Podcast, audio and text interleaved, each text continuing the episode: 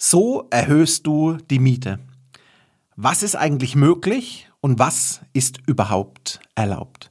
Das Ganze erfährst du nach dem Intro.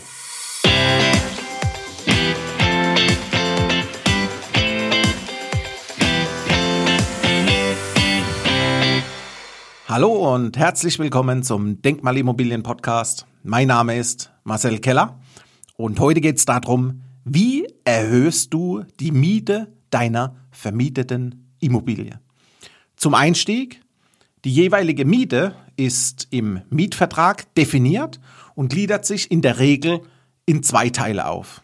Erstens die Kaltmiete für die Wohnung und zweitens die Vorauszahlung auf die Nebenkosten.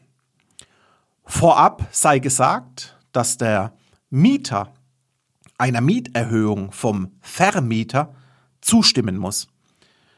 Dies ist jedoch nicht der Fall, wenn du im Mietvertrag bereits eine Indexmiete oder eine Staffelmiete vereinbart hast. Natürlich gibt es zum Thema Miete, Mieterhöhung auch bei uns wieder eine gesetzliche Grundlage. Und das deutsche Mietrecht ist im BGB, sprich im bürgerlichen Gesetzbuch, komplett geregelt. Hier im BGB ist in den Paragraphen 557 bis 561 geklärt, was möglich und auch erlaubt ist.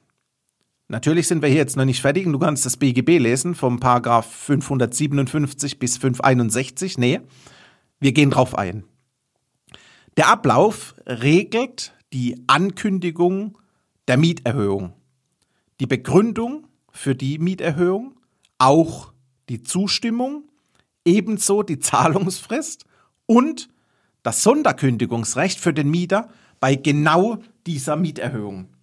Und wichtig ist, dass eine Mieterhöhung ausschließlich und immer unter zwei Gesichtspunkten getroffen werden kann. Erstens, wie es immer ist, man bespricht sich und vereinbart diese, diese Mieterhöhung, also durch Vereinbarung, Punkt eins.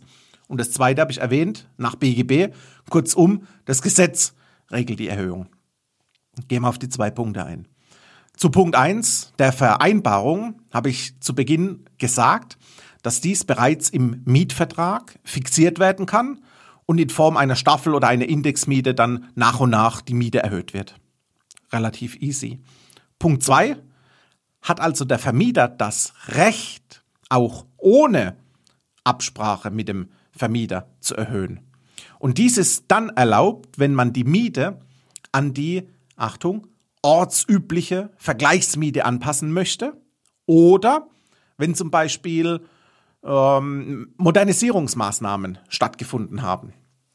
Und natürlich gibt es zu den oben genannten Erhöhungsoptionen noch Parameter, an die du dich definitiv halten musst. Und splitten wir mal kurz die zwei Faktoren auf. Erstens die Staffelmiete im Mietvertrag verankert. Das heißt, die erste Erhöhung dort ist nach zwölf Monaten erst erlaubt. Die erste Erhöhung kann erst nach zwölf Monaten erfolgen. Und Achtung auch, es sind nur konkret bezifferte Zahlen zum neuen Mietbetrag zulässig. Wenn du sagst, ich erhöhe um Prozent X, dann ist es unzulässig. Eine prozentuale Mieterhöhung ist nicht zulässig. Und zweitens, neben der Staffelmiete habe ich die Indexmiete genannt. Und wie gesagt, ist die Indexmiete auch vertraglich geregelt. Bei der Indexierung wird nur der erste Mietbetrag im Vertrag geregelt und auch fixiert. Und danach wird nach dem zum Beispiel Verbraucherpreisindex erhöht, also steigt die Miete anhand der Inflation, wird vom Vermieter betraglich genannt und der Mieter kann auch nicht widersprechen. Und jetzt noch drittens, die Mietsteigerung bei Anpassung an die ortsübliche Vergleichsmiete. Und hier nutzt der Vermieter, wie angedeutet, das BGB, also er nutzt die Erhöhung nach Gesetz. Und was bedeutet dies? Damit diese Mieterhöhung auf die ortsübliche Vergleichsmiete angehoben werden darf, muss der Vermieter auch gewisse Bedingungen einhalten. Und zwar innerhalb, es gibt mehrere Bedingungen, ich, ich definiere das ein oder andere. Erstens, innerhalb von drei Jahren maximal 20% Erhöhung.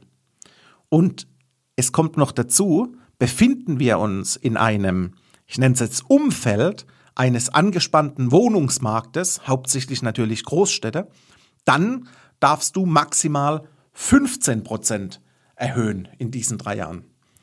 Zweitens vom Ablauf, es ist eine schriftliche Mitteilung an den Mieter notwendig, ist Voraussetzung. Du musst die Mieterhöhung auch begründen, zum Beispiel ja, anhand eines Mietspiegels der Gemeinde oder man nennt konkret, benennt nochmal drei Vergleichswohnungen. Viertens, das ist wichtig, Achtung, die Mieterhöhung, die greift nicht mit Eingang der schriftlichen Mitteilung, also wenn der Mieter die Mitteilung im Briefkasten hat, sondern erst ab Beginn des dritten Monats. Also kannst du nicht per sofort erhöhen, sondern erst nach dem dritten Monat nach Eingang von der schriftlichen äh, Mitteilung. Und ich sage mal, ein kleiner Mietervorteil ist, der Mieter muss deiner Erhöhung nur alle 15 Monate zustimmen, beziehungsweise er muss diese Erhöhung nur alle 15 Monate hinnehmen. Und das sind so die typischen Anknüpfungspunkte, wie man konkret die Miete erhöht und vor allem, was möglich und auch erlaubt ist. Wenn du wissen möchtest, wie du in Immobilien investierst, egal ob es deine erste Immobilie ist oder ob du dich verbessern möchtest auf dem Weg zu deiner zweiten oder dritten oder vierten Immobilie, dann habe ich jetzt was für dich.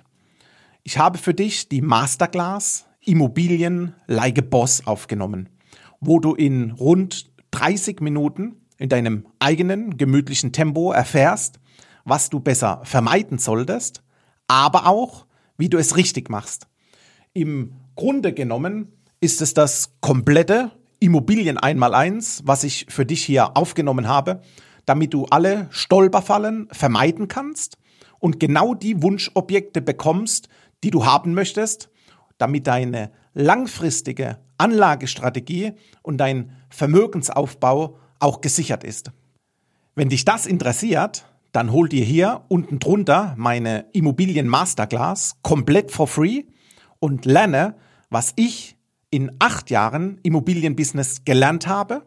Zum einen aus meinen eigenen Objekten, aber auch aus Dutzenden von Kundenprojekten und wie ich denen genau geholfen habe, ihre Investmentziele auch zu erreichen.